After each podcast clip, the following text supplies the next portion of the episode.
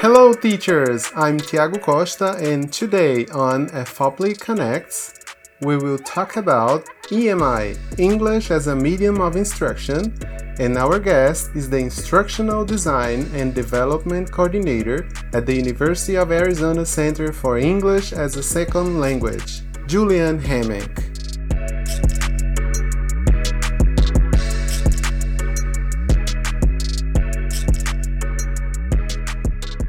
How are you doing, Julianne? I hope you are safe in Arizona. It's a pleasure to have you here on our podcast.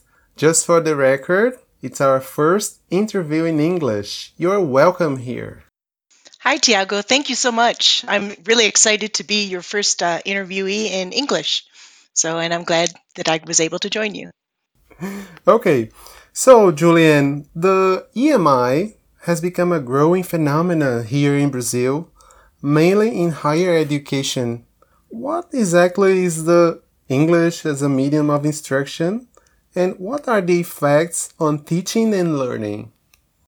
Sure. So, English as a medium of instruction is a way of doing primarily university content area instruction in a language that is not the language of the people of that area. So, for example, if I'm in Brazil and I'm a professor of engineering, and I deliver my classes in English to students who may or may not have English as their primary or their first language.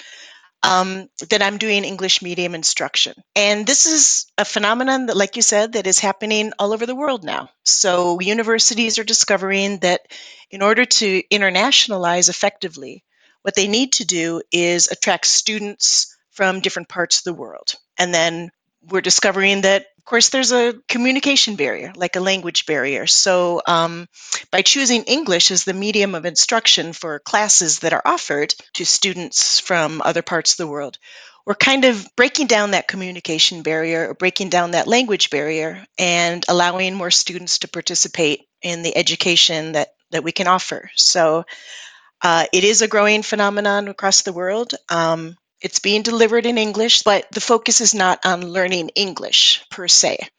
Now, with that said, um, English medium instruction does use strategies to make the content more accessible to students who don't have English as their first or their primary language. So, there are strategies for making the readings more accessible, for making classroom instruction more accessible, scaffolding strategies that we may use in other kinds of language instruction. And in a nutshell, I guess that's how I would describe EMI. Uh, so, Julie, some people they have like a they don't know how to call exactly EMI if it is a methodology or an approach. Yes, but I think it doesn't matter if you you're saying this is a methodology or an approach. And uh, I think it's quite interesting the explanation you said.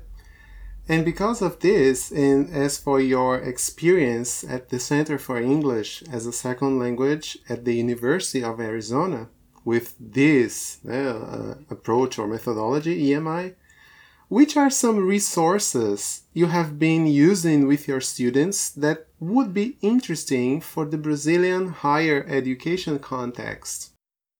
Sure. So at the University of Arizona, I work with international students who come to the university and are preparing to study, generally to study at the university, either as undergraduates or as graduate students.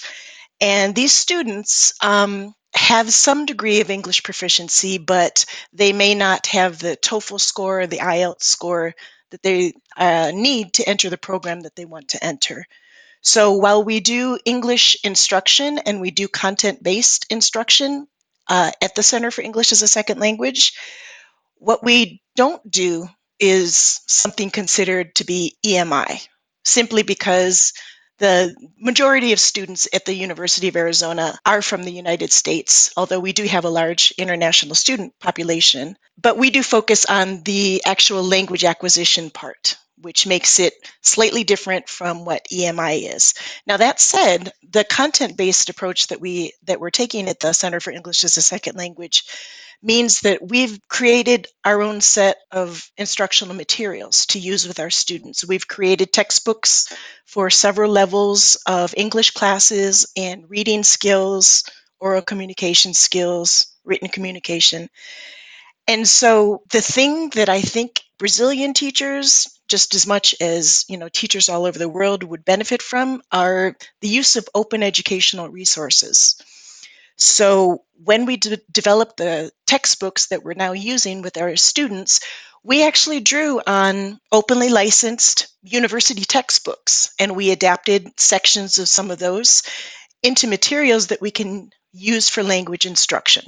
So we do model the scaffolding, we do model the um, adaptation of the materials um, that EMI professors and English language instructors at other universities would be doing in their own classrooms. So I highly recommend using open educational resources because they're customizable, they're infinitely adaptable, they're freely available on the internet, and they are textbooks that are used in authentic university classrooms. So the content is authentic. And because of that, we're giving our students the, the authentic experience of working with educational materials that they're going to encounter when they get to their university classes. So we've pulled um, from textbooks, we've pulled from um, openly licensed blogs. And I think that if there were something that I would recommend uniformly to instructors who are working with students uh, in an English environment, English language environment, I would suggest getting familiar with open educational resources, where they can be found, um, and how they can be used. Okay, and uh, if our our teachers who are listening to us right now if they want to know more about the open educational resources do you have any any places they can visit or any email to contact you so if people are interested in looking at some of what's available as far as open educational resources go at the center for english as a second language we've got a pretty big list going of uh, oer materials that we've adapted for our language instruction. And the URL for that is tinyurl.com slash Cesl OER. So that's C E S L O E R all together. And that list is available to anyone, and it has links to all sorts of free textbooks, uh, free teaching materials. And so I think that that's a resource that uh, a lot of Brazilian teachers might find very helpful. And then I would be happy if people would contact me if they have questions about OER or how we worked with OER uh, at Cecil. And my email is julianne.hammock at gmail.com. Okay, great. So I think you're going to receive a lot of questions and uh, maybe asking for suggestions. Yes, it's going to be great. Yeah, I'm happy to hear from anyone who's interested. I love talking about OER and I get very excited when I share the word of OER with other people. So, yeah, because it's something quite new for us here in Brazil. Yes, these open educational resources they are quite new, but they are really useful for us. They are extremely useful, and you know, in the United States, it's helping to bring down the cost of instruction for students of limited financial means. Um, and some of these textbooks have been adopted by by many many professors at different universities and they're peer reviewed so it's you know like any other textbook you might encounter in a university classroom it just happens to be freely available and able to be adapted and able to be customized. It's perfect. It's wonderful. Okay julie unfortunately our conversation has come to an end. Yes. I'd like to thank you again for accepting to be our guest today at this final moment, I have to say that a little bird told me you will be part of the first digital edition of EPI, Encontro Paraibano de Professores de Inglês. So, tell me, what are your expectations for that? I'm really looking forward to the EPI conference. Um, it's going to be a chance for a lot of us to meet people that are working with English medium instruction and exchange ideas about how that's working. So I've discovered that EMI kind of takes the shape of the university where it's being employed. So there's a lot of different approaches, there's a lot of different things going on in the classroom that I would like to learn about and kind of I'd like to be able to share what we've learned about EMI as we've trained teachers and as I've done this kind of work in different parts of the world. So I'm hoping to meet people who are working with EMI and who are um, kind of finding the ways to make education accessible to students no matter where they're from, no matter where their first language is from. And so I think it's going to be a really exciting uh, event, and I'm looking forward to it. Thank you all for listening to this episode. For more information about FOPLI, go to flow.page slash FOPLI. I'm Tiago Costa and this is FOPLI Connects. See ya!